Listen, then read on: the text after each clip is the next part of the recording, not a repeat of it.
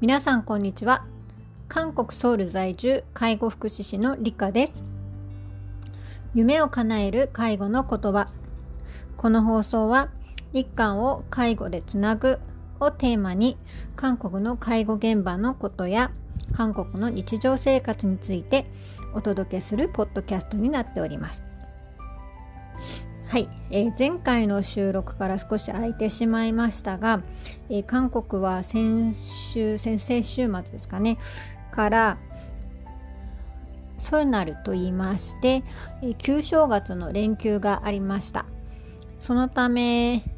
まあ、仕事は休みだったりしたんですけども家族との時間で忙しかったりまた連休明けは仕事が、立て込んでいて忙しかったりしてあっという間に気づけば1月も末になっているなあというのが現状です。まあ、この1ヶ月あっという間でしたが、うん、新しい生活を始めて、えー、充実した1ヶ月だったなというような実感はしております。まだまだちょっと生活で慣れない部分があったりあの気が付くといろんなことにのめり込んでしまって自分のペースが乱れてしまったりしているのでここはしっかりとオンとオフを切り替えて自分のペースを守りながら生活していくっていうのが今年のテーマなのでそこはしっかり自分で意識しながら、えー、時間術を使ってやっていきたいなというふうに思っております。今日はですね3年ぶりに長男のおじいちゃんおばあちゃんの家に行ったよっていう話をしようかなと思います。えー、コロナがありましてなかなか親戚の集まりに集まれなかったりとかあのしたんですけども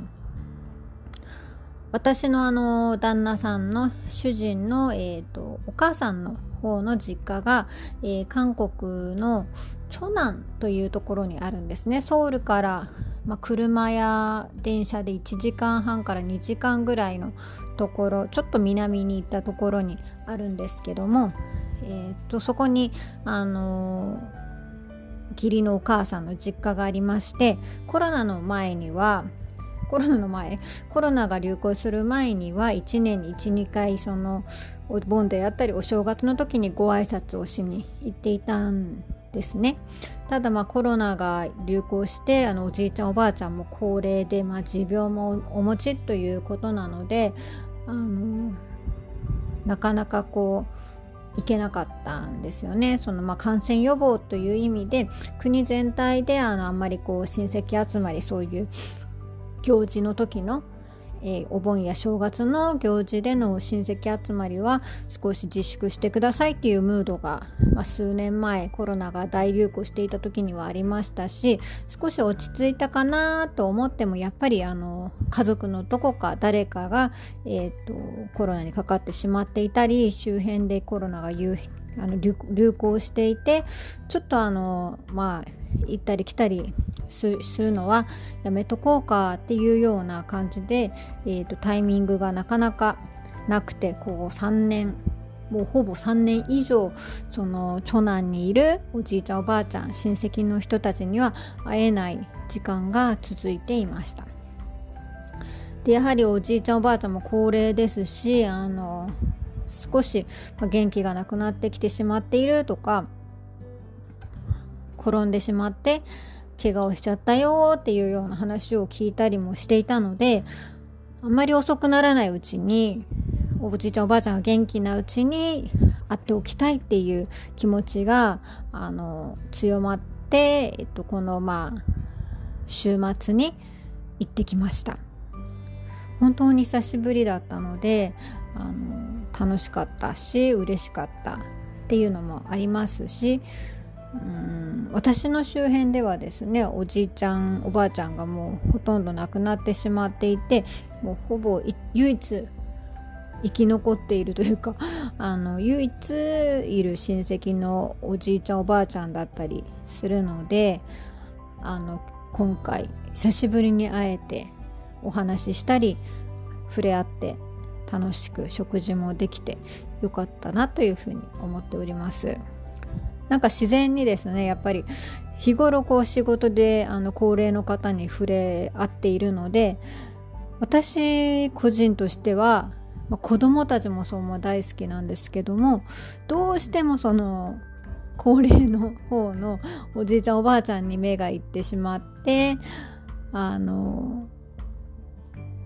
ご飯を食べる時とかちょっと移動する時とかお洋服ちゃんと着られてるかなとかお手洗い大丈夫かなとかあの食事する時むせも むせ込まないかなとかそういうことをねこう見てしまうんですよね。でおじいちゃんおばあちゃんがちょっとふとトイレに行きたいっていう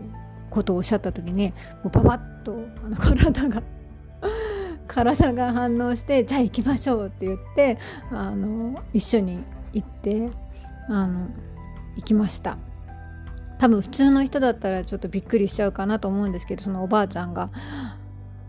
トイレでドアを閉められずにねそのままあの開けっぱなしでしようとされていたのであのそこは自然に私がフォローしてあの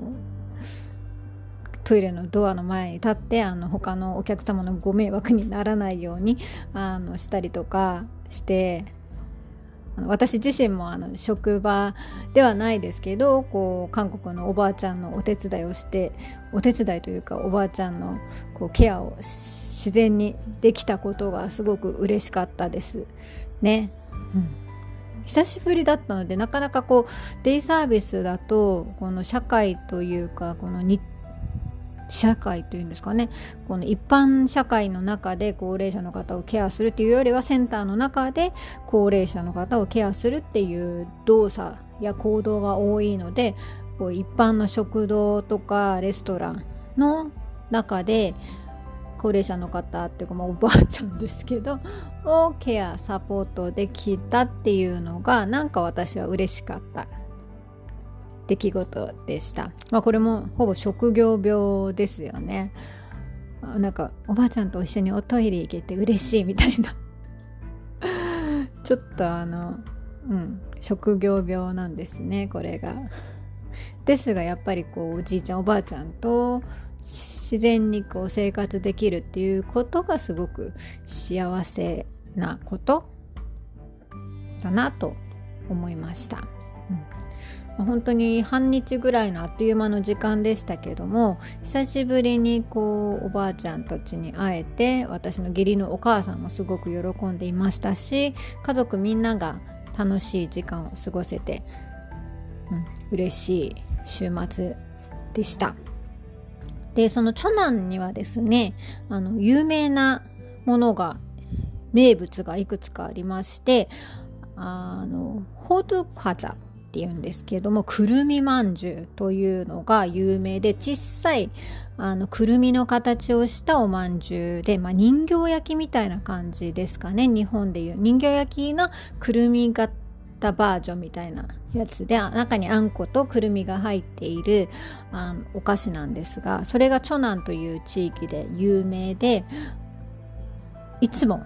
行くたびに買うのですが今回もその元祖と言われるあのハッカホドゥカザっていうところであのくるみまんじゅうを買って出来たてほやほやも少し食べて1箱30個入りで1000円ですかね、ま、高いか安いかわからないですが昔はもっと30個入りで5000ウォンとか500円ぐらいで安かったみたいですがちょっと最近値上がりしているっていうあの噂もありますがすごく美味しいホドカジャっていうくるみまんじゅうもたくさん買ってきました。あとはあのそのおばあちゃんのお家の近くに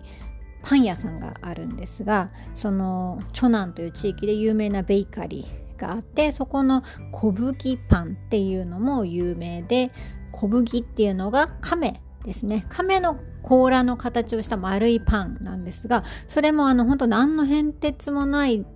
て言ったら、まあ、れですが本当に何の変哲もないパンですがすごくあの美味しくてマーブルパンって言ったらいいのかな。日本で言うとそういうマーブルパンっていうのかな、まあ、そういうパンがありましてそのパンも有名で美味しいんですがそれもあの横4つ大きいパン4つ買ってきて2個は私が食べてえっと主人は半分だけ食べてあの私が残りの2つも食べてやろうっていうことで今冷凍庫に冷凍して頃合いを見計らってまた食べてみようっていうふうに思います。ちなみにあのほどかじゃちっちゃいくるみのまんじゅうのお菓子は、えー、主人がですね28個ぐらい食べました。30個入りの。うちの。私2個ぐらいしか食べなくてあとは全部主人が食べてしまったっていうような感じですがあの長男という地域に久しぶりに行ってきて久しぶりに家族の時間も過ごして久しぶりに美味しいお菓子名物の、えー、お菓子も食べてきたよというお話でした。今日は介護福祉士の休日というようなテーマで、えーと、日常生活であった出来事についてお話をさせていただきました。えー、今日も最後まで聞いてくださってありがとうございました。今週も1週間頑張りましょう。あんにゃん